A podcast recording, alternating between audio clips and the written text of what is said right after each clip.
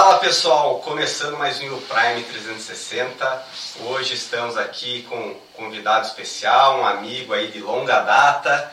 É, Pedrão, prazer em ter você aqui hoje. Oh, prazer Obrigado meu. pela, seu escritório. Valeu, Pedro. pela Mais presença. ainda. Estamos aqui também com o Rossi, meu sócio aqui, nosso querido professor Baroni dos fundos imobiliários aqui da, da, da Prime. E hoje o assunto, como já foi é, algumas vezes aí, a gente está falando um pouquinho mais sobre também empreendedorismo, não só sobre a parte de investimentos em bolsa, em ações, em renda fixa, mas investimentos, né, aí de qualquer forma que, que a gente possa ter no mercado, sendo tendo teu próprio negócio, ou até como a gente falou no último podcast que vai sair sobre a Aurora Boreal, Marco Broto teve aqui o caçador da Aurora Boreal, então investimento em viagens também, que é o melhor investimento que você pode fazer hoje. Ah, sim. Né? Com certeza. E o segundo melhor investimento que a gente vai falar hoje, que é comida e bebida. Comida né? e bebida. E É pra um bom mim, investimento. pra mim, pessoalmente falando, empata com viagem. Porra, Pra mim. melhor ainda viajar Uma pra ótima. Nossa senhora, daí é o combo perfeito. é o combo, é não, combo. tem, não tem erro. Então, maravilha. Vamos aí. Pedrão, o espaço é teu, cara. Quem é você? Você aqui, diferente de outros podcasts, você não tem só 30 segundos para se apresentar, tá? Você Opa, tem tempo que você quiser, Posso falar e não paro mais. desde que não passe um minuto. Ah, então tá ótimo. Então- Sem limites. Bom, meu nome é Pedro, para quem não me conhece, né? Somos empreendedores aí de longa data. Eh, Eu sou um dos fundadores do Janela, somos em três sócios. Só que até chegar ao Janela, onde está hoje, Tem uma muita história. coisa aconteceu, muito Teve chão, né? muito, muito chão, é, muita estrada, muita rua, Muita paulada na cabeça. muita paulada na cabeça, muito atendimento, muita loja. Acho que a gente passou por uns bocados aí para aprender o que que o que que é empreender de verdade e dar valor mais ainda pro negócio. É, e, é- e é o que acontece, a realidade, né? Porque, poxa, eu acho que se for ver estatísticas, nunca vi, mas quem que abriu um negócio de cara, deu certo e não aconteceu nenhum problema? Acho que é quase impossível, né? Não tem, não tem ninguém, acho, né? Cara, eu acho que é só o WhatsApp lá. Esqueci o nome melhor. Do... Já vai virar. Ele, ele sempre Bota. fala, foi o meu primeiro e único negócio, sempre deu certo. Que bom, É, acho que que bom. Também ele, deu- ele deu é uma quase sorte perfeito. também, né? né? Então, mas só ele, deixando só, só Tá ele. bom, é, por enquanto tem um candidato. Se É. você aí abriu um negócio, tá dando certo desde já, desde a primeira, manda pra gente aí que a gente vai publicar e vai convidar você. É isso aí. É um caso especial e muito bom. Então, fechou. É. Então, manda brasa aí, Pedro, o que, que aconteceu mais de, de interessante? Cara, acho que assim, acho que é bom contar um pouco o que a gente é hoje, né? Aham, E até invertendo um pouco a história. claro. É, hoje nós somos uma rede de franquias, né? A gente fica falando de bar, comida, bebida só. Foi assim que começou. Só que resolvemos nos profissionalizar e hoje a gente já bateu o número de 40 lojas, 42 lojas no Brasil. São 42 dois contratos fechados, 8 lojas abertas. Vamos ver, acho que vamos terminar o ano aí com 22 abertas, tudo. Estamos pressionando porque a Copa tá aí, né? É, Então, Copa do? Mundo, o verão mais liberado pós-pandemia, e daí o carnaval mais liberado pós-pandemia. Quem tem bar vai, É, vai fazer Vai a, alimentar ali de novembro até fevereiro. Não vai parar, Sim. não vai parar. O pessoal tá sedento aí pra sair, se divertir. Pô, que legal. E as franquias aí, Pedro, que, que, que onde vocês já estão hoje? Em quais estados? Cara, a gente tá bem espalhado pelo Brasil. É, a gente tá com todos os estados do sul, do sudeste, todos os estados também, e daí alguns do nordeste. Então estamos bem chegou até o. Nordeste. Tamo aí, vamos inaugurar dia 14 em João Pessoa. Que legal, cara. legal. Então, o norte ainda tá faltando, mas daqui a pouco chegamos lá. Pô, que legal. E a ideia, assim, de, de franquia, quantos, quantos anos vocês precisaram maturar o negócio para poder chegar nessa, nessa, nesse modelo, né, que ficou tão consistente, né? Eu, como um cliente assíduo, né, até faz tempo que eu não vou lá, mas eu, poxa, se for contar quantas vezes eu já fui lá, perdi as contas. Já, Deu bastante lucro já. já ou, É. Opa, ou aí. prejuízo, né? Não sei. É, depende, né? Depende do que você fez lá, né? É, Foi, desde quando mesmo que tem o Janela hoje? Cara, a gente não, é, fundou em 2017. 17, tá. E a gente começou com uma portinha, era realmente uma janelinha ali com um corredor. Foi dali que surgiu né, a oportunidade. A gente sublocou um fundo de um restaurante que tinha na região ali do centro, de Uhum. Curitiba. E, cara, surgiu a oportunidade, deu certo. E a gente viu que tava surgindo a oportunidade de pegar o restaurante inteiro, que ele era bem grande, né? Então a gente Uhum. começou com 30 metros quadrados e hoje são 270, 250. E, e quando surgiu a oportunidade de expandir, não deu outra. A gente foi, abriu, a gente tinha o janelinho e o janelão, né? Aham. que daí a gente expandiu e aquilo virou o jogo, né? Então, digamos, a a gente sempre lidou com o bar com uma forma muito profissional. Uhum. Só que a gente diz que antes a gente tinha o janelinha. E daí, quando a gente cresceu, a gente tinha o janela. Aí o certo. negócio ficou mais sério, assim. Chegou uns números que a gente não imaginava que dava pra chegar. Que legal. Tipo, a gente superou alguns limites nossos, assim, e foi inimaginável. Só que até aquele momento, acho que sempre foi crescer próprio, né? Putz, vamos ver de abrir uma janela em outro lugar e tal. E a, a franquia ainda não vinha na nossa cabeça. Só que a partir do momento da pandemia e, e uma tentativa de abrir próprio, a gente começou a fazer umas contas, ver a velocidade das coisas. A gente começa a estudar aqui um caso né, da, de Curitiba, que é o Madeira, Uhum. ver quanto dinheiro ele gasta para expandir próprio, ver que é muito dinheiro, ver que a gente não tem tanto dinheiro assim. É, se corre um risco maior, teu, teu ganho pode ser maior, mas o risco é maior. Exatamente, exatamente. Só que o, o, o custo de gestão de uma operação própria ele é muito grande. E ele vem antes da inauguração, então ele acaba sendo bem pesado. Assim. Então a gente estava fazendo umas contas e falou, cara, eh, acho que dá pra gente padronizar mais ainda. Uhum. É, a partir do momento que começa a estudar o teu negócio para livrar franquia, cara, você reaprende o teu negócio. Porque quando você abre, principalmente um bar, né? A gente abre um bar, é tudo no chute, né? Não, não Uhum. vou falar que teve mega planilha financeira e tal. Então você começa seu negócio e, e vai indo. Só que a partir do momento que você gera uma franquia, cara, você tem que botar tudo na ponta do lápis. Botar tudo. E como Sim. é que funciona? Então, manual para fazer tudo.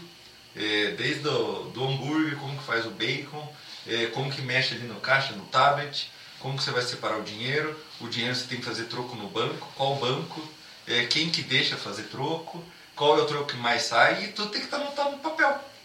Porque você tem que manualizar, e é isso que o franqueado compra de você. Tudo isso que você fez tem que estar escrito e você tem que ensinar ele. É, vai lá dar o treinamento ainda. Então, na hora que veio a pandemia, que a gente tinha uma operação grande, ela ficou muito enxuta, e a operação de delivery, ela é, digamos, sim, ela dá mais problema, é, por causa de atendimento ao cliente, mas ela é mais simples. Uhum. Então, nos sobrou muito tempo. Então, digamos que a pandemia nos deu a oportunidade de focar para trabalhar só na modelagem de franquia. Uhum. Então a gente ficou todo esse tempo no escritório manualizando e estudando exatamente o nosso negócio, né? E uma oportunidade disso foi o quê? Aprender realmente sobre o nosso negócio. Foi fazendo modelagem de franquia que a gente viu alguns acertos e erros que a gente teve que a gente não tinha é, feito, botado no Excel lá e visto que tipo, cara, isso aqui funciona ou isso aqui não funciona. É que às vezes você está crescendo num ritmo tão acelerado que você não para pra olhar, né? Então, Só vai, tá poxa, funcionando, Tá né? indo, tá funcionando. Tá no A ritmo, gente você não não para para pra assim. ver se, pô, dá pra fazer um ajuste fino, né? A gente só para realmente quando Cara, exatamente. acontece alguma coisa. Então, assim, uma, uma, uma dica para quem quer aprender muito sobre negócio é tentar pegar o teu próprio negócio e, e modelar para franquia. Porque, cara, você aprende muito mais é, sobre o seu próprio negócio. Você acha que sabe, mas na verdade você não sabe. E, cara, escrever o que você faz é complexo. E, e você escrever de uma forma que você saiba ensinar é mais complexo. Pior ainda. né? Uhum. Cara, é, é outra coisa. Mas foi muito legal. A gente aprendeu realmente o que, que era o nosso negócio. Hoje, então, nós somos o Grupo Janela, né? uma unidade própria, 42 franquias. Queremos bater aí 70 lojas até o final do ano. É, inaugurado até o final do ano umas 25, quem sabe. Mas ano que vem a gente completar o ano com 100 lojas abertas. Puxa, que legal. Legal. Ritmo. Expandir, a gente tem que vender chopp pro pessoal, forte. vender hambúrguer. Isso. Não, Drinks. só chopp, né? Os drinks, pô, eu gosto demais dos, dos drinks. É. E o que, que você acha, Pedro, que foi o fator de sucesso do, do Janela aí? Que, que foi o que... Porque assim, a gente vê muito, principalmente em Curitiba, eu não sei como que é nos outros estados, né?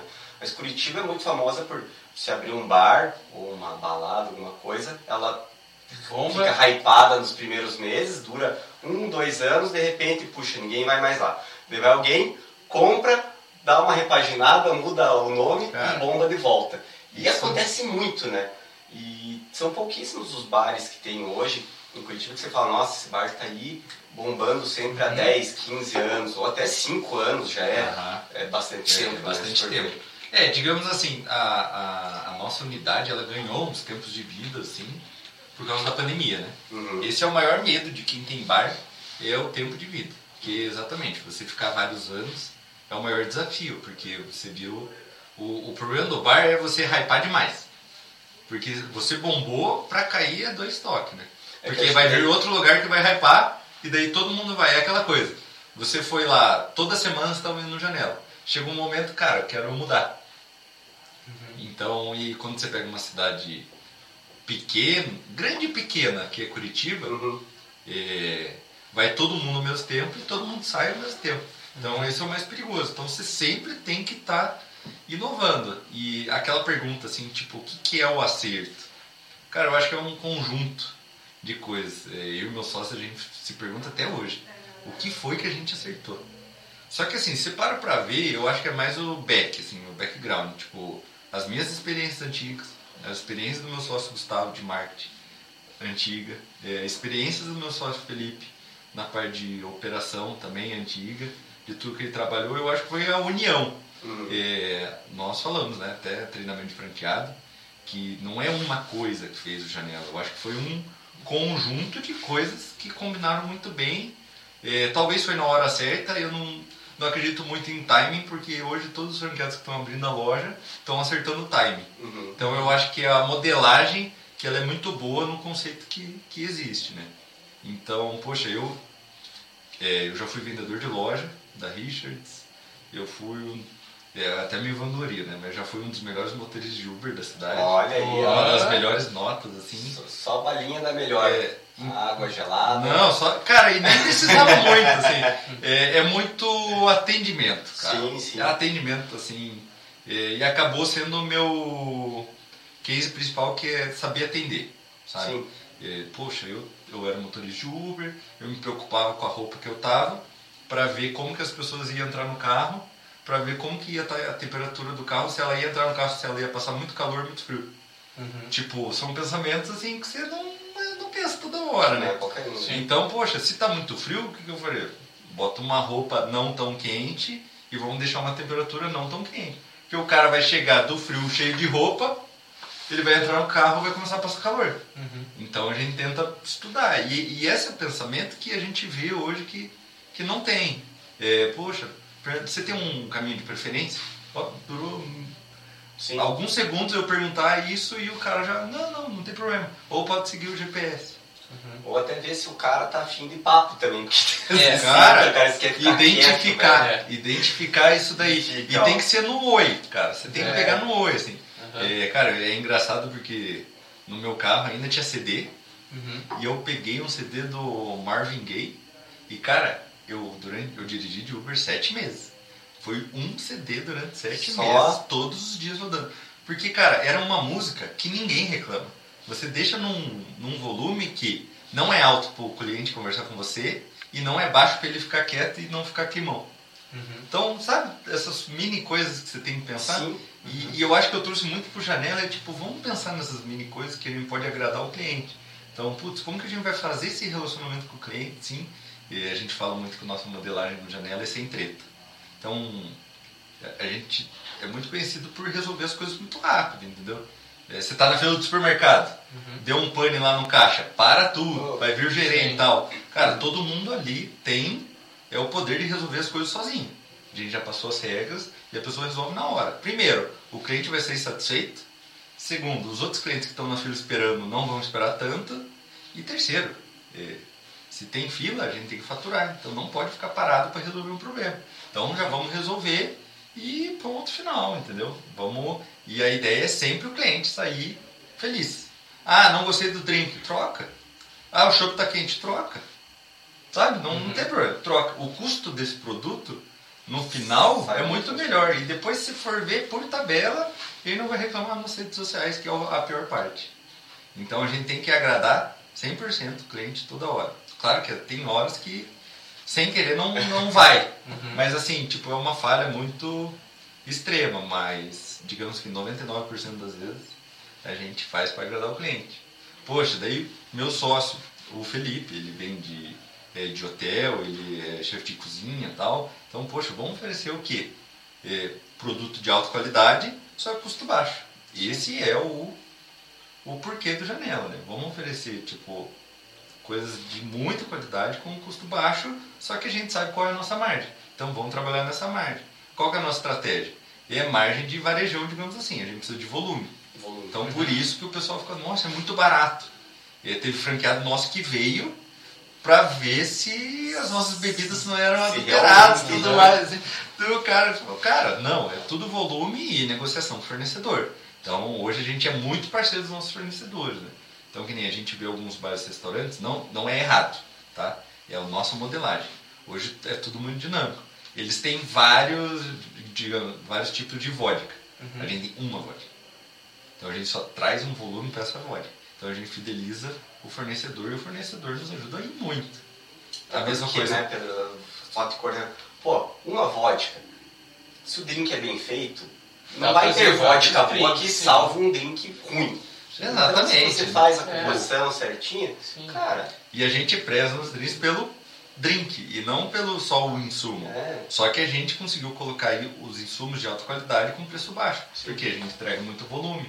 Então a gente tem pouco fornecedor, só que nós somos os melhores amigos do fornecedor, né? Então a gente tenta abraçar. Poxa, chopp é a mesma coisa. Então a gente pegou um chopp de alta qualidade, e, é, que nem no nosso caso em Curitiba, eles têm duas, dois bares e eles vendem mais caro que nós. Só que eles entendem a nossa modelagem de negócio e a gente é muito fiel. Então a gente trabalha com eles ali é, muito forte, tem um volume muito alto de cerveja e a, a qualidade, tipo, eu não vi ninguém reclamando do produto. Às vezes a chopeira quando está numa sexta-feira de verão, meu amigo, ela não aguenta a pressão. A gente vai, passa até gelo na chopeira. Aham. Mas de temperatura, às vezes pode acontecer. Só que de qualidade de produto, nunca aconteceu. Então é muito legal. E às vezes tem os concorrentes eh, perto e o pessoal fala, ah, vamos ali no janela que o chopeiro acaba sendo um pouco melhor. Assim. Eh, então a gente preza muito pelo produto. Então o meu sócio ali de operação, ele falou, cara, vamos prezar por isso e, e vamos fazer bombar, né? E daí, a outra parte, cara, que a gente não imagina, mas é marketing. Uhum. E, e veio o Gustavo também, meu sócio, que ele também era meu sócio do Gardes. E, cara, é muito importante, assim, a, questão da marca, sabe? E, às vezes a gente de fora não vê, quando começa um negócio não vê, só que, cara, é uma demanda enorme e a gente não enxerga isso. E uma pessoa profissional sendo sócio ainda na, na operação, cara, então criou meio que o tripé perfeito ali. E, e eu já vim também com um pouco mais base financeira, então eu cuidei do atendimento e a parte financeira do bar, o Gustavo toda a comunicação e o Felipe toda a operação. Cara, ornou. É aquela coisa assim, somos três sócios totalmente diferentes. E que acaba dando certo, que às vezes o problema pode ser muito igual. Quando tem três sócios iguais, todo mundo fazendo a mesma coisa e Né, Isso aí, vai, né? Tá aí um dos segredos. vocês não são muito iguais, né? Não, Ah, tem não. uma coisinha Ah, diferente. algumas coisas ou outras, Aí, e até cara, por causa do Eu trabalho. vou gerar um- uma reflexão aqui. É, não, vamos Vamos pensar entre os outros sócios aqui do escritório também. É, não, um que definitivamente não tem nada a ver com a gente. Ah, né? sim. Não vamos falar nome Não. aqui pra não.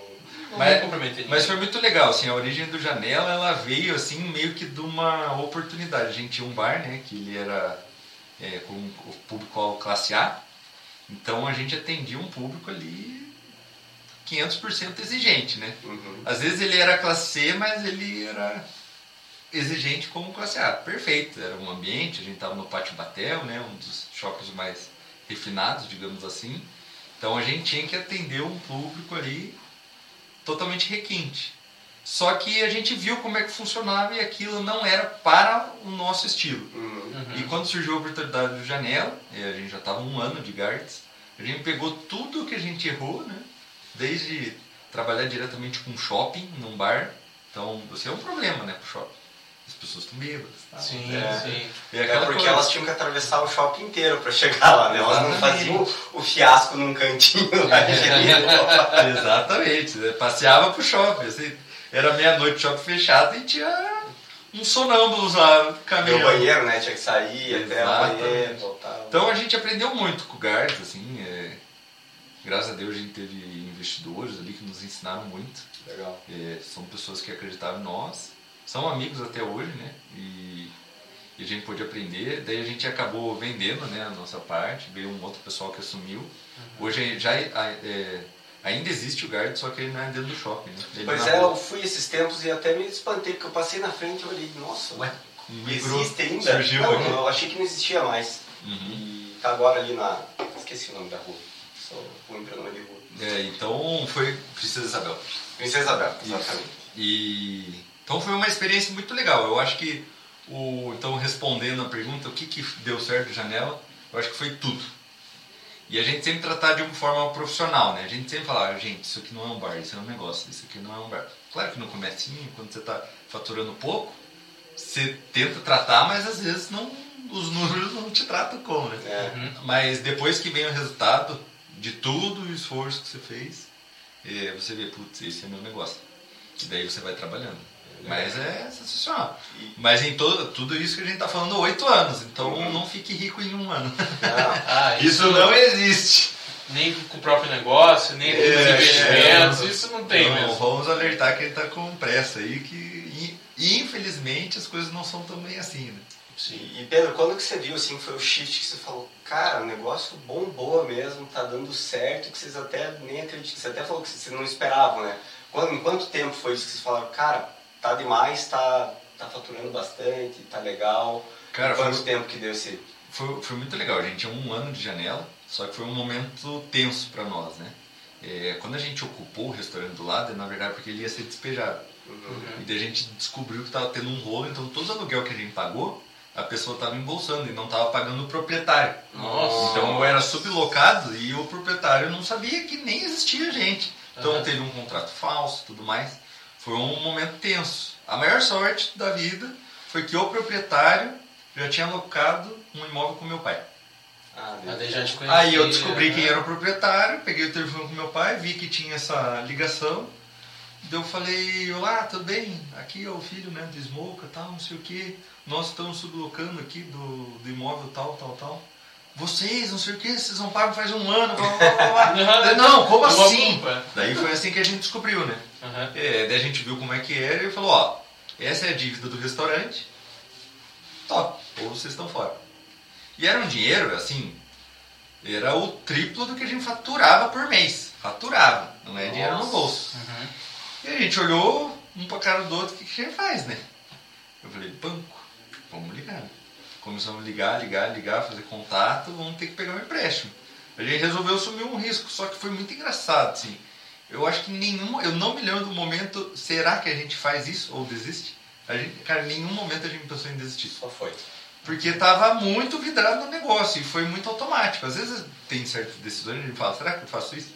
E não, ali foi muito. A gente só pensava em como vamos fazer isso e foi dinheiro daqui. A gente pegou um blend ali. Uhum. Foi um blend um pouco de banco, um pouco de família, um pouco de amigo. Um amigo ajudou. Um é, os amigos eram os, os agiotas. os amigos eram bonzinhos, a gente conseguia pagar, exatamente. Então, cara, ali no, nos dois, dois. Ficou dois meses quando a gente subiu o restaurante, tinha que fazer obra tudo mais, repaginar. Cara, a gente não ganhava nada. E saía no prejuízo. Porque tinha que bancar tudo isso daí, né? Que a, a, o, a parte grande, né, quando a gente expandiu, abriu dois meses depois a gente ter pego o empréstimo e tudo mais. Né? Então, uhum. é, ficamos aí no prejuízo. Tem, tem que ter sangue frio, assim. Às vezes as pessoas não. Sim. Ficar no prejuízo quando você tem dinheiro na conta é uma coisa, né? Agora, ficar no prejuízo quando você não tem dinheiro na conta é outra coisa. E, cara, quando a gente inaugurou a, a parte grande, que o nosso faturamento triplicou a gente falou, que isso? O que está acontecendo aqui? Vamos comprar o resto da quadra. Não, quanto está o restaurante do lado, quanto está não sei o quê. E a gente falou, cara, esse negócio é um negoção. A gente assumiu, a gente não imaginava que o espaço interno ia influenciar tanto. Só que, cara, a gente conheceu que nem a gente tinha uma área de 30 metros, a gente não podia fazer uma reserva. Sim. Cara, a partir do momento que a gente começou a autorizar reserva, por causa do espaço grande, tinha mesa e tal, cara, reserva atrás de reserva foi o melhor negócio do mundo. Então, o ramo de gastronomia a gente viu que ele a reserva ajuda muito, porque é uma renda garantida. Você sabe, né? Você é, prevê, né? Da gente descobriu por que, que Ah, se você fizer reserva, você tem que chegar até o horário. Por quê? Você tem que gerar um movimento para gerar mais movimento. Então você tem que fazer reserva chegar antes, porque daí já tem um movimentinho e as pessoas começam a ir por causa desse movimento. Então daí você vai aprendendo, pô, o negócio é animal, né? E cara, aquilo lá no primeiro mês triplicou. Primeiro mês triplicou Nossa. e a gente não imaginou.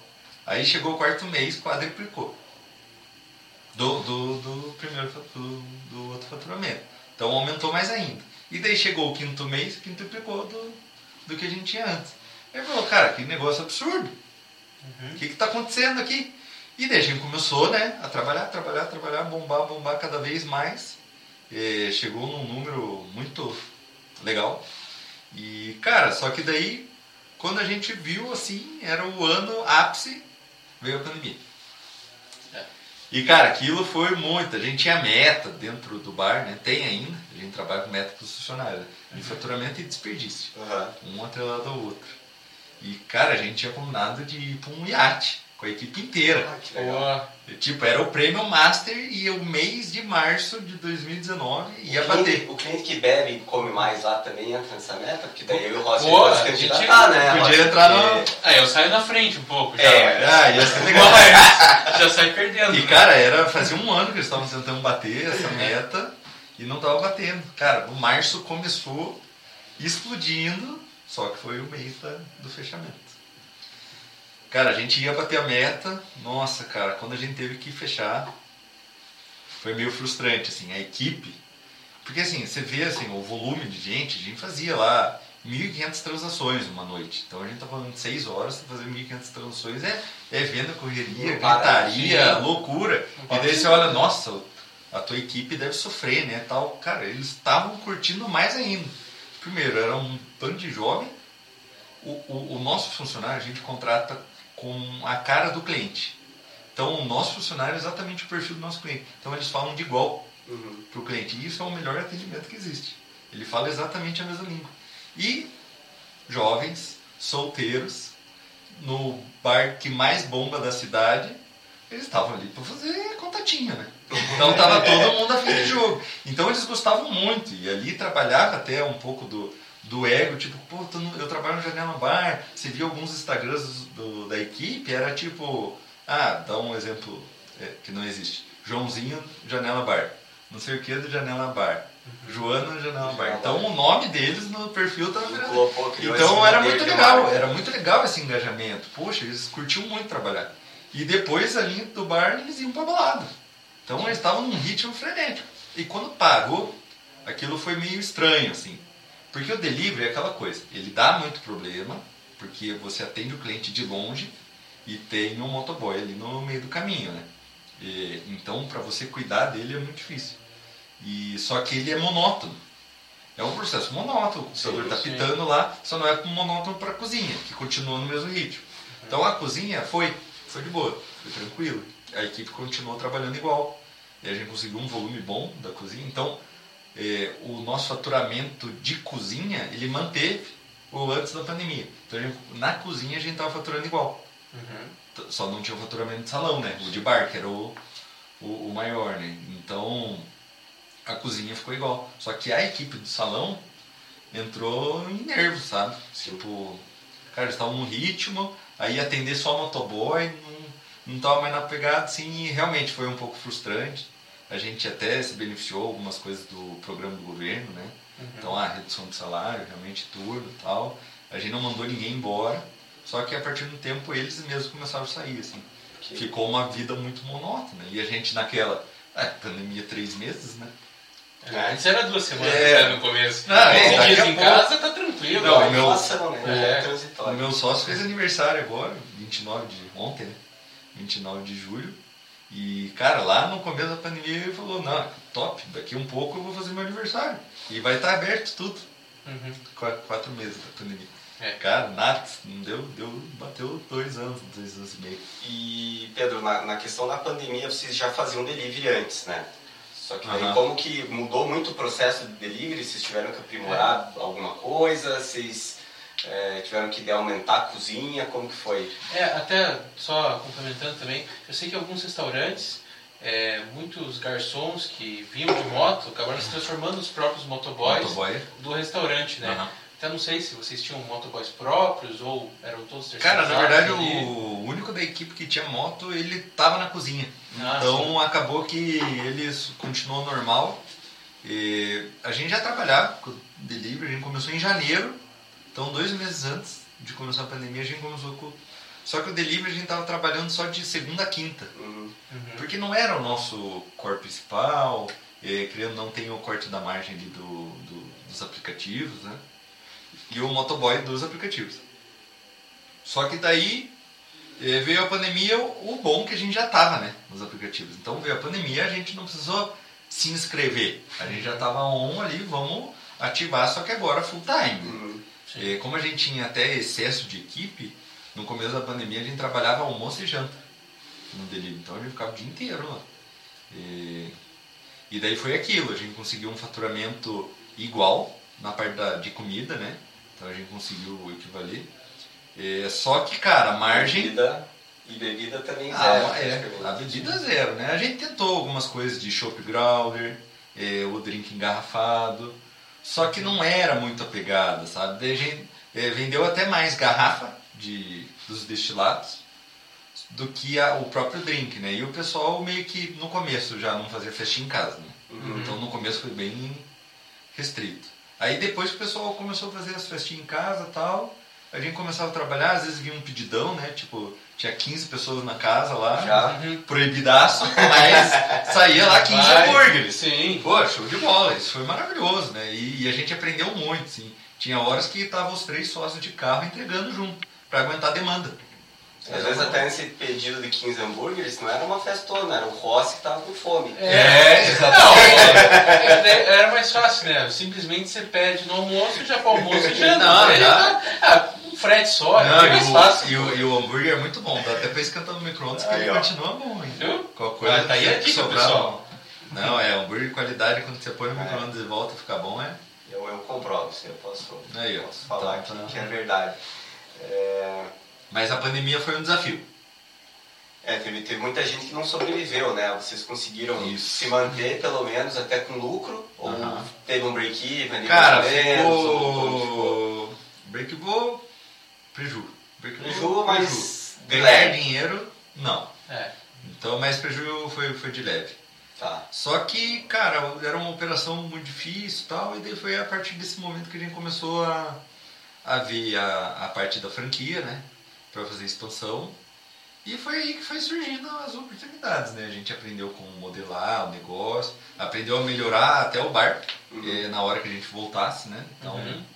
a gente tinha coisas muito manuais que a gente começou a deixar mais profissional, né? Hoje o principal do bar acaba sendo nossa receita de gengibre, que vai em todos os drinks praticamente. E era tudo muito natural, né? Então você ia lá, comprava o gengibre, picava, ficava uma lá trabalheirinha, eu já fiz, porque... É, vai, vai Ferve, aprendendo com as festas de verão, assim. É, Daí ferve, não sei o que, coa, pica, putz, uma trabalheira. E a gente conseguiu com uma empresa desenvolver uma forma que ele vira um xarope, você mistura com açúcar. É um xarope sem açúcar, né? uhum. É só um. Esqueci o termo, né? Um extrato Extrato. bem concentrado. Você mistura com água e açúcar, cara, ficou igual. Igual, assim, bem igual. E foi esse motivo que a gente pôde. Vamos franquear. Porque o gengibre dava muito trabalho. E é o produto que mais saía do bairro. Como que a gente franquear um negócio desse? Sim. Não tem Engraçado, como. Não um produto que podia ser um gargalo. um- Cara, por causa desse produto que a gente conseguiu franquear. Que legal, cara. Foi muito louco, assim. Foi. A gente falou, putz, não tem como expandir, cara. O franqueado vai ficar fazendo gengibre. A receita tal, fica lindo, maravilhoso. O, o cheiro, quando estava aberto e estava sendo produzido, os clientes falavam, nossa, que cheiroso tal, tá produzindo. Muito legal, assim, essa experiência. Só que o franqueado, tipo, querendo ou não, ele tá comprando mais facilidade. Claro que é. E a hora que a gente viu que surgiu essa oportunidade do extrato, a gente falou, pô, agora dá pra franquear. Porque como que a gente ia fazer o franqueado, né? Fazer isso. Então foi- foram surgindo as coisas, mas é, assim, delivery desafio, hoje em dia ele é bem fraco, né? É, ele caiu bastante, sim. A gente fechou o contrato com a RAP é, faz um ano por aí. Foi um contrato muito bom e agora a gente tá aí com, é, com a RAP, só que a demanda caiu bastante, sim. As pessoas estão saindo. Isso é. O pessoal não quer mais pedir em casa, só que assim, normalizou. Agora o, o delivery virou uma questão normal. Antes era, ainda era um desafio para as pessoas. Agora todo mundo já tem os apps e quando dá aquela preguiçinha, tum, vai delivery. Então hoje é mais fácil vender delivery. Antigamente era só pizzaria, né? Que ganhava muito dinheiro. Agora todo mundo consegue viver de delivery. É, e o melhor para vocês não é o delivery, né? Porque a margem é menor no delivery. A questão de vocês não conseguirem controlar um problema de prazo, vocês não vão controlar o, o, o motoboy do, rap, também é um problema que às vezes o problema nem é do janela de atrasar, é, foi do uhum. rap, às vezes, Exatamente. ou de qualquer outra, né? E o legal é o seguinte, né? Pô, eu tô afim de comer um hambúrguer, não tenho delivery, eu vou até lá eu vou até lá, vou tomar mais dois shows, vou tomar um uhum. negócio, então eu acabo consumindo mais. Com certeza. O ticket então, eleva é outra cima, coisa. É outra coisa. Mas não dá pra ficar sem ter, né? Então esse é, é o problema. Então, o que foi o delivery para nós? Foi o desafio de atender bem o cliente. Que a gente penou, assim, a gente fazia de tudo, mas mesmo assim era difícil, sabe? E uma coisa que mudou e foi muito bom, assim, pro, pro delivery foi porque a gente teve uma mudança, né? De, Antes a gente só tinha aqueles hambúrgueres artesanais altos. Uhum. E a gente foi um dos primeiros a trabalhar com Smash uhum. Burger no, em Curitiba. Cara, antes fac... do Jerônimo. Antes que o Jerônimo. Ah, acho que antes do Jerônimo existir, pô. Pega essa, Júnior. É. Vamos negociar aí, Júnior. É, não, mas o. Cara, o Smash ele traz uma satisfação muito melhor pro cliente. É um hambúrguer não pesado uhum. e ele não tem ponto. Porque o maior desafio da hamburgueria é o pão sim. da carne. E, cara, nossa, é, o público feminino começou a consumir muito mais, que é um hambúrguer levinho, desce redondinho, sabe? É, ainda mais com salada e tudo mais. É, cara, foi o jogo da virada, né? O, o, Smash, assim, tipo, ajudou muito no delivery. Eu acho que o nosso delivery não seria igual na pandemia se não fosse o Smash. Uhum. Porque o hambúrguer alto é muita carne, putz, é uma coisa mais pesada, assim. É mais Às vezes a gente mais bruto, que come muito, vai, Agora, pô, é, às vezes a pessoa não está com muita fome, ela já exclui o hambúrguer, né? Uhum. É, e principalmente o público feminino que come menos, em grande maioria, cara, adoro, adoro. E isso foi um, também um filhote de pandemia aí. Ah, legal. E falando agora de sim, efeitos pós-pandemia, né? Que a gente vê inflação aí no mundo, principalmente uhum. energia, você pega, preço de tudo subiu, né? Até estava vendo hoje, ontem, alguns dados, mas isso Estados Unidos, mas reflete no mundo inteiro. Preço de ovo. A única coisa que não subiu tanto foi frango, cara, se for ver assim. De... Mas todos esses insumos, vocês já. Como foi essa parte de repassar a margem? Como vocês fizeram? Vocês acham que impactou alguma uhum. coisa? Cara, impactou muito e eu digo assim. É, nós estamos aí no primeiro dia de julho, praticamente. Uhum. É, mês passado teve o o aumento salarial, né? Uhum. O aumento do, do salário mínimo. E eu concordo com o aumento, só que muito restaurante vai começar a sentir daqui um, dois meses esse aumento e esperem que agosto, setembro os cardápios de todos os restaurantes vão começar a subir. Porque o aumento foi um dos maiores dos últimos anos, né? Do, do salário mínimo ali. E, e, e, vai pesar, vai pesar na conta. Então você vai começar a ver o pessoal trabalhando mais com os totens, então, pô, fica pesado, né? A equipe e tal começa a trabalhar com atendimento no totem lá, igual do, do Jerônimo e tal. Então você vai começar a ver bastante disso. Pra o quê? Conseguir não jogar tudo no preço do cardápio, né? Só que assim, insumo também. Carne, então, a gente trabalha com hambúrguer, cara, deu um up absurdo. A gente sempre, sempre, sempre tentou segurar ao máximo. A gente tem uma. É, que é uma coisa que a gente vende para as franquias, a gente vende margem e não, não só faturamento. Né? Então todas as lojas têm a mesma margem. Então pode ir, em todas as cidades vai ter um preço diferente. Por quê? Porque ele paga um preço diferente, diferente também nos insumos. É, então é, o, o, preço de cardápio tem que, teve que ir se adaptando. Só que a gente sentiu muito, cara, porque o nosso conceito é vender produto muito bom com preço baixo. E agora o preço baixo ele é meio subjetivo, né? Porque fica difícil de trabalhar com muito baixo. Então, um hambúrguer 10 hoje é praticamente impossível, né? impossível. né? É. Você pode vender, mas não tem margem. Assim. É, poxa. Carne de gato, velho. É. Cara, assim, o maior peso de todos foi óleo. O óleo, tipo, multiplicou por 3 o preço. E, cara, o nosso é fritadeira e maionese. Hum. Maionese, pra quem não sabe, é só óleo. Então, cara, subiu um monte e a gente consumia bastante, né? Ali no, no bar. A carne subiu muito, o pão subiu muito. É, cara, vou te falar que cerveja destilado subiu, mas subiu pouco. Deu pra segurar bem, então o pessoal pode beber que Tá, Tá, tranquilo. ainda tá, mas a gente tá segurando pra Tá aumentar, demais. mas, mas tão, tá tranquilo. Agora, realmente, de comida, é, até saiu hoje lá que o acho que o GPM deu uma, deu uma segurada. Então eu acho que a parte de insumo ele vai estagnar agora. Não vai baixar. Baixar não vai. Mas eu acho que vai dar uma segurada, mas a gente vai sentir um pouco o peso da folha salarial aí, que vai. Os restaurantes vão começar a repensar algumas coisas aí, porque está começando a ficar caro. Ou ele vai jogar muito no cardápio, ou vai começar a mandar embora, entendeu? É, até aluguéis, né? Falando de parte de estrutura, não sei se já tiver. Cara, aluguel assim, vou, graças a Deus o nosso proprietário contrato, ele né? segurou, né? Mas muita gente tá sofrendo, assim, muita gente tá mudando de imóvel por causa do aluguel. Assim, tipo, o pessoalzinho começou a aumentar muito, sabe? E aluguel comercial subiu muito, residencial tá. tá mas o comercial ali de principalmente casa, voltar para restaurante e tal, putz, ficou. Ficou pesado. E, pra, e, e pesa, né? No final pesa, assim, você vê imóveis assim, tipo, um terço do nosso tamanho pagando o mesmo aluguel que nós. Uhum. Então é difícil, o proprietário que não discute aqui, né? Mas a gente vê pelos franqueados assim o desafio e algumas cidades estão muito caras. Então, se você é de Curitiba, pode ter certeza que você está tendo o menor custo de vida, porque hoje de todos os franqueados que a gente viu, Curitiba é mais barato. E a gente está falando com- até comparando com cidade interior. Poxa. Curitiba tá com, com preço bom ainda, que o, o mundo inteiro aí tá, o Brasilzão tá caro. E hoje, Pedro, Curitiba a gente tem, a, tem o Janela na, na, Na na Prudente. Prudente Aham. e tem outra. Tem uma Isso, franquia aqui agora também, né? abriu uma- um franqueado, eles estão ali no Itupava, no shoppingzinho do Itupava. Ah, legal. E eles estão começando agora, tão- cara, eles estão, como a gente tá com o Rap, eles estão bombando no iFood, Ah, que legal. porque então todo cliente que pedia de nós no iFood e não quer pedir no Rap, eles estão pedindo de lá. Então tá dando muito boa e eles estão trabalhando lá também. E a gente pega uma região da cidade que não que a gente não pegava, né? Então não só delivery como público. Uhum. Então a gente pega ali, que é a- é Zona Norte, né?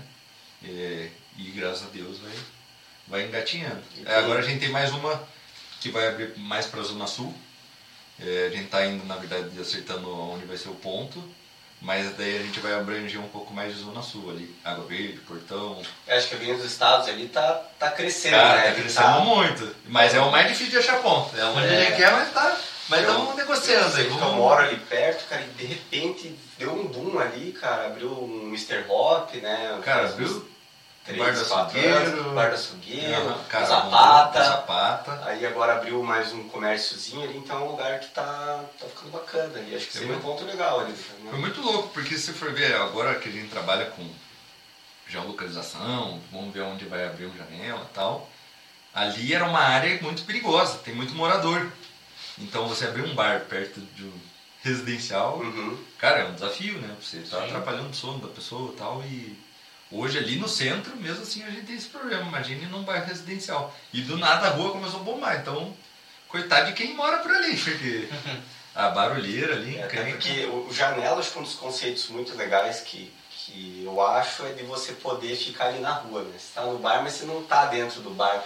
Você entra no bar e fica ali, parece que você tá meio que preso ali dentro, né? Uhum. Então acho que o bacana é você poder estar ali fora, você entra, transita, vai ali, volta, encontra um que tá passando na rua, já manda o Ah, cara entrar. Cara, É, mas Então, o show, isso é, é legal, cara, cara. Acho que é um, é um conceito que faz parte do que é E, sucesso. e foi uma coisa que surpreendeu a gente, porque quando a gente abriu a janela, janelinha, o conceito era 100% calçada, né? Uhum. Porque espaço dentro cabia quatro pessoas.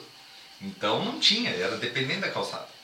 E foi surpreendente que a gente abriu, realmente aumentou o faturamento. Só que por que, que aumentou o faturamento? Porque agora a gente tinha uma calçada maior. Ela era mais espessa. Porque se você for ver, quando não tá muito frio ou chovendo, cara, tá o bar dentro tá vazio, só que tá todo mundo ali Tá calçado. lá da rua agora, né? Aham. o pessoal fica ali. Não, no meio da rua, No meio da prefeitura, rua. Detran, eles não gostam, mas gente vai dando jeito, né? Mas é muito louco, assim. Mas é muito legal, é um desafio diário. A gente fala, não, quando eu chegar nesse número, eu vou conseguir e... dar uma acalmada. Vixe, acalmada não, não fica mais doido ainda. É verdade. Então, isso que eu até ia perguntar, vocês têm planos assim, tipo, então hoje o plano principal de vocês, dos sócios do grupo, é franquias aumentar. E vocês uhum. pensam às vezes num, é, numa parte assim de verticalizar ou horizontalizar o negócio, algum Cara, é uma coisa assim, principalmente a minha área, né? Eu fico mais responsável.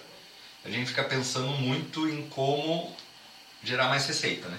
Sim. Não 100% dependendo do bar. Então, putz, será que então vamos trabalhar 100% com a distribuição de produtos para o franqueado? Esse é o modelo. Só que será que não vai ficar muito caro para o franqueado? Isso a gente também tem que pesar, porque se chegar um momento que o franqueado não começa a ganhar dinheiro, aí o problema, o problema volta para nós. Uhum. É, putz, já pensa, estamos pensando também em alguns conceitos McDonald's. Vamos aproveitar a renda e vamos comprar imóvel. Vamos fazer parte de imóvel. É totalmente diferente. Só que é um modelo de negócio, querendo não, mais sólido, é um negócio de sempre, de milhões de anos, então é, até para quem não sabe, fazendo um adendo, para quem não sabe a história do McDonald's, né, o, McDonald's eles tiveram um shift que eles olharam, o teu negócio não é comida, teu negócio é real estate, é, é imóveis, né? Então eles viram que era alugar as propriedades para os franqueados. Exatamente, então todos os contratos franqueados era obrigatório abrir num terreno do, do proprietário do McDonald's. E aquilo foi o jogo da virada. Hoje é um dos maiores, né? Proprietários de terra do. É absurdo, é um número quem, quem ouviu o teu nome? Qual é o nome do filme? Alguém lembra o nome do filme? Fome de Poder, não é? Fome de Poder. Acho que é Fome de Poder. Fome de é, poder. É, é. É. Então vale muito, muito a pena. Mas essa parte financeira aí é muito, muito louca, né? Eu, eu digo assim, ah, eu vim na parte financeira e tal. Eu sou engenheiro civil, né? Então trabalhei com obra, não, não foi algo que gostei muito. É, aí eu já trabalhei também com logística, é, trabalhava na LL durante um tempo.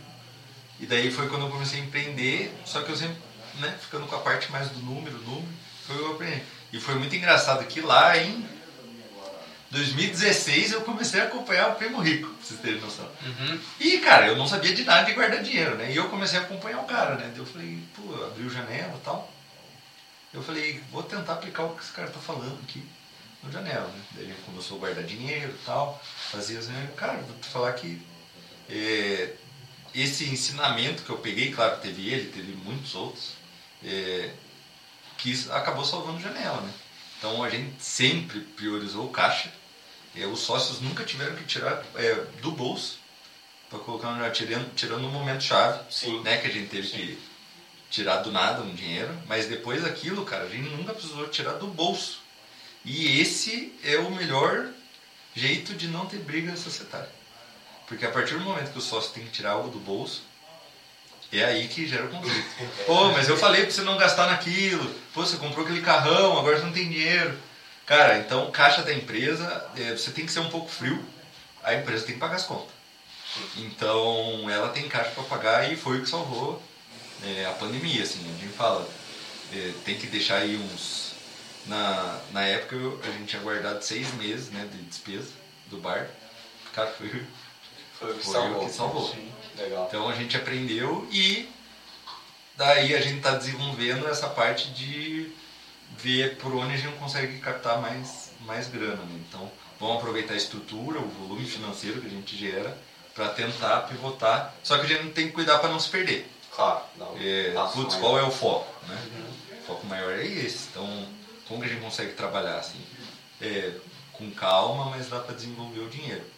É um negócio muito sério, né? A gente tem que sempre analisar ali. Mas, graças a Deus, ali minha, meu mini estudo financeiro deu, deu, deu, deu muito certo, são ouvidos, assim. É isso que a gente fala, né? As pessoas têm que, às vezes, falta de, de querer procurar alguém, tentar estudar um pouquinho, né? E tem coisas muito básicas, às vezes que você faz uma coisa básica, você já consegue é, melhorar toda a estrutura financeira, né? Tanto que a gente, esse é o nosso papel aqui. Né? Tem muita gente que, que por preguiça e por medo deixa dinheiro na poupança tem ideia do quanto de cliente que a gente pega, assim, que o cara tem medo. Não é, não... E não é um trocado. Não é trocado. Muitas vezes é um valor bem considerável ah, que... Exatamente. Então, as reservas também de, de emergência quanto oportunidade, uhum. né? Porque às vezes você tem um caixa gordo lá que surgiu um terreno que vocês podem comprar, né? Ou uma loja. Então, realmente, para você usar para essas oportunidades. Uhum. E você vai queimar teu caixa com coisa que não precisa, uhum. você acaba. E, e, cara, é muito louco, sim, porque era um desafio para mim, porque querendo ou não, eu sempre tive essa vontade de conversar com os grandes, né? Então, conversar com o pessoal da área financeira e tal. E eles ficavam meio chocados comigo, porque assim, a gente tinha lá do começo, querendo ou não, a gente pegou alguns empréstimos e tal, e a gente deixou, a gente nunca quis quitar de prima. Cara, querendo ou não, o juros estava bem baixo é, na época, e, e, a gente tinha caixa. E daí eu conversei com, com diretor financeiro de uma empresa, e ele falou, cara, por que, que você está aí pagando juros, você está com caixa? Quita esse negócio, quita esse negócio. Eu falei, cara, não, se acontece alguma coisa, é, o, o custo do meu desespero de ir atrás no banco vai ser muito alto depois. Então eu prefiro ir pagando isso aqui, que está de boa, não está atrapalhando, mesmo tendo caixa, me, mesmo pagando juros, é meu, os juros é minha taxa de conforto, né? E cara, ó como é a vida, né? Deus é, é dois meses depois veio a pandemia. E quanta gente tava correndo atrás do banco para pegar empréstimo? Não teve crédito, foi assim, uma, uma loucura. Quem queria crédito na hora da, da pandemia foi desesperador. Cara, e se a gente tivesse quitado, a gente não teria caixa. Aí, ó. É. Então, não sei, foi um. Não, não, não sou gênio, por favor, mas foi um golpe ali de sorte. Acho que a minha assistência, querendo ou não, um pouco mais. É, menos arriscado, né? É, não, não vou quitar aqui, vamos deixar esse caixa mais confortável, porque qualquer a parcela, ela já está lá. A gente tem mais 20 meses para pagar e é isso, deixa lá 20 meses, está quietinho e tal. É, só que a gente precisa de uma emergência. Eu sempre falo, a gente precisa ter dinheiro que, se o janela pegar fogo, a gente tem que construir um do zero e ainda ter caixa. E, e foi isso, né? Quase pegou fogo, né? Essa pandemia aí, pô. E, cara, ajudou muito, cara. Foi muito louco, assim. Né? Parecia que eu não sabia o que estava fazendo. Até meu sócio falava, puta, graças a Deus era muito chato com caixa. É, Porque, cara, chega num momento assim que você tá com um volume grande de caixa. E você começa a perguntar, será que a gente não começa a ganhar mais, né? E eu sempre fui muito mão fechada, né? Eu sou uma pessoa é, pouco consumista. Então eu não consumo muita coisa e tal, assim. E, e eu, né, tentava, às vezes eu me intrometer, mas, né, mas dar um, uma dica para os meus sócios tentar né, guardar e tal. Uhum. E sempre né, não interferir tanto naquela questão, né? Porque eu ficava pensando, se um dia ter que tirar dinheiro do bolso, será que eles vão ter? Era a minha preocupação. Né? E eu não quero gerar conflito. Imagina, tipo, o cara não tem, o que ele vai fazer? Ah, é só reduzir ele da sociedade. Ah, bem fácil assim. Né? No contrato é uma coisa, no, na prática é outra. Então você fica preocupado mesmo, né? E eu ficava preocupado com eles, Tipo, talvez não precisasse, realmente, mas eu estava muito preocupado com o bar. Então, acabou que, que deu certo. Graças a Deus foi no momento certo ali. É, a gente não previu uma pandemia. É. Mas, cara, se não fosse isso, com certeza não tinha nem. De, de 42 ia ter zero. É, é, até essa questão de dívida, né? O pessoal vê dívida, é uma palavra que você já fala que é ruim, né? Palavra forte, assim, mas, exatamente. Pessoas, cara, né? tem a dívida saudável, né? Então, tem muita empresa gigante que tem dívida grande, mas faz parte da composição, eles Exatamente. sabem por que estão fazendo. Então, e era muito engraçado, porque eu gesticulava isso. Meu, tem empresa aí, você pega lá, não sei quem, Magazine Luiza, não sei o que, tá cheio de dívida, por que eu não posso pegar uma dividinha aqui? É. Deixa eu com a minha dívida aqui, que tá tudo sucedendo, tá tranquilo e tal. Só que eu não tinha embasamento nenhum, né? Qual era o estudo da pra, tá, mas quando você tem dívida, como que você vai quitar, qual é o fluxo como futuro, então, assim, e tudo mais. É, eu não tinha essas fontes. Eu só falava, não, se ele tem, eu posso ter, mas controlado, né? Vamos, vamos controlar. Então a gente foi controlando caixa, cara, caixa cash skin, né? Então, Legal. vai controlando. Pedrão, fala pra gente, a gente tá quase chegando a uma hora aí, a gente agora perguntar pra você, conta algumas coisas assim loucas que aconteceram no janela, umas curiosidades, aquelas coisas assim bem loucas que só quem trabalha nesse ramo vê, alguma confusão. Alguma coisa engraçada. Alguma coisa, é. Sempre tem, né? Sempre tem alguma história. Uma história boa. Eu tenho uma história boa lá até. Aí, ó, então já, vou já começa aí. É, vou começar com a minha história, tá muito boa. Histórias do Janela. Tava eu lá de boa, tava eu, meu primo, o Didio lá, ah, tava a turma. Ah. De repente chega um maluco, mas cara, o cara tava muito louco. Ele foi estacionar na frente, era um quid branco. Uhum. O cara parou a 5 metros do meio fio, desceu. Não, ele ficou meia hora manobrando o carro. Ficou, ficou, ficou, ficou. Sendo que a vaga, tipo, cabia um ônibus ali. Aí ele parou 5 metros do meio fio, ele desceu do carro, deu uma olhada, tipo, tá legal. Ele parou na calçada e os amigos dele ficaram olhando, assim. Eu cheguei pra ele. Daqui deixa eu estacionar pra você. Você? Aí eu peguei a chave do carro. Aí eu até pensei, cara, eu falei, cara, eu vou dar uma volta na quadra. Só que o cara fica desesperado. eu pensei, não, vai que dá uma merda. Não, não, não. Eu tá peguei, estacionei direitinho ali, deu, cara, cara. É, é, essas coisas que é legal, cara. É. Isso que eu acho legal. É, que você fica na rua ali. É, fica só, já virou amigo ali. Já. Risada, é. é, muito engraçado. É, até teu primo fazer um mexer que é o nosso contador. Né? Aí, ó, quem Aí, faz contador, estilo... estilo contabilidade. Não, muito Fala com o doutor Giovanni. Ele que resolve todos os nossos problemas aí. Esse que não aguento mais eu, porque eu pergunto tudo, né? De vez em soltar pro Google, eu já só soltando pra eles lá. Como que eu resolvo isso aqui, não sei o que, não sei o que. Mas, cara, de história, velho, é que é tanta coisa que, putz, passa na. Tem umas que não dá pra falar também, né? Tem, é, tem. tem horário, é, é. Tirem tem as umas, crianças da sala. Tem umas coisas assim absurdas que você vê acontecer. É, não, mas é, essa, isso acontece, né? A gente sabe. E. Pedro, faz aí um pouquinho do Merchan do Janela, fala se quiser falar um pouquinho aí da, é, da franquia, como é que se. Quem, quem está ouvindo aí quer abrir uma franquia. Não sei se você pode é. falar mais ou menos hoje quanto que alguém vai gastar para abrir uma franquia. Solta aí, tem espaço aí para. Cara, hoje a gente está aí com, com as franquias, né? olha como eu sinto a dor do, do, da parte do dinheiro. Infelizmente, parte de imobiliário de inox e marcenaria ficou um pouco mais caro, né? Uhum. Antes dava para abrir um pouquinho mais baratinho, mas. É, cara, o investimento do janela é por volta de 250, 300 mil é super acessível, querendo ou não, para um tipo de estabelecimento. Ali você consegue abrir 150, 200 metros quadrados fácil. E chegando aí um faturamento, podendo chegar até uns 200 mil, assim, trabalhando muito. É, mais a média aí que a gente está trabalhando hoje dos franqueados é 130, então está ficando bem legal. É, é, todos estão repetindo é o faturamento, isso é legal. é muito legal. Porque o maior desafio de uma franquia é você, cara, será que o cara vai gerar o mesmo resultado que eu?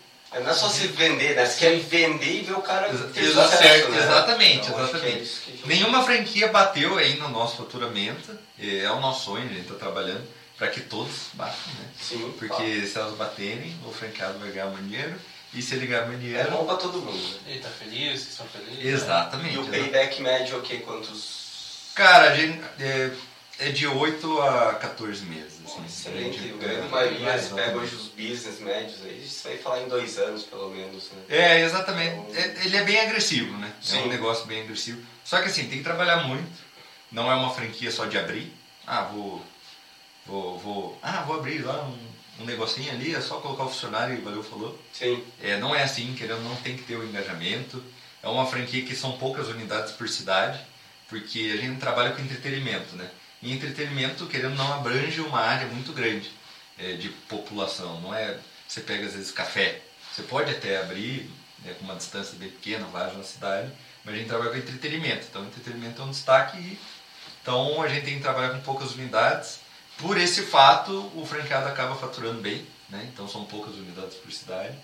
É, mas graças a Deus está dando tudo certo. É uma oportunidade para você que gosta. Que legal. Quer empreender. Acho que empreender com franquia é um modelo mais é, fácil do que empreender sozinho. É, putz, é, ter o tríplice certinho ali de marketing, operação e financeiro não é todo mundo e receber isso mastigado é uma boa oportunidade de segurança. Legal, então a gente vai deixar aqui para quem está vendo no YouTube, deixar o linkzinho de direto para quem quer abrir a franquia. Janelabar.com.br Janela Bar, vai lá, já consegue. Vai lá, tem todos os dados. Tem Instagram as, também, as nossas fotinhos, tem cardápio. Então, tem as franquias abertas já. Que legal. Mas então, graças a Deus, aí vamos expandir o Brasil inteiro. Então, maravilha. Quem sabe fora do país também, né? Como, essa América Latina tem tudo. Quem sabe depois da Europa. O Window Bar. Window Bar. E, e, já existe, né? O Window é o nosso CNPJ. Aí, ó. Então, mas, gente, que legal. É Foi um prazer estar aqui obrigado, com vocês. Obrigado, Pedro. Muito bom. É, na próxima conversa que você vier aqui, no seu próximo podcast, Pode trazer uma batatinha também. Não, já Não marca mais a, à a noite. gente pode marcar outro horário. Horário se happy hour, né? Traga chopeirinha. Isso é É tranquilo. nada como. Mas fique à vontade, só, só uma ideia. Ideia. Só a gente ideia fala você atrás pode dos pensar. sócios também. Sem querer, foi uma dica. É, não, Dica, só a dica. Não, mas eu que agradeço aí a oportunidade de falar. É sempre bom falar do nosso negócio, né? E, e também conhecer mais o de vocês, que a gente acaba aprendendo muito, né? Não é do mesmo ramo, mas alguma coisa a gente Ah, consegue sim, agregar. Sempre agrega. Fechou? Pessoal, esse aí foi o Pedro Smolka, nosso querido fundador. Posso falar fundador? Fundador. É fundador do Janela. Janeleiro, janeleiro janeleiro que veio aqui. E até a próxima, pessoal.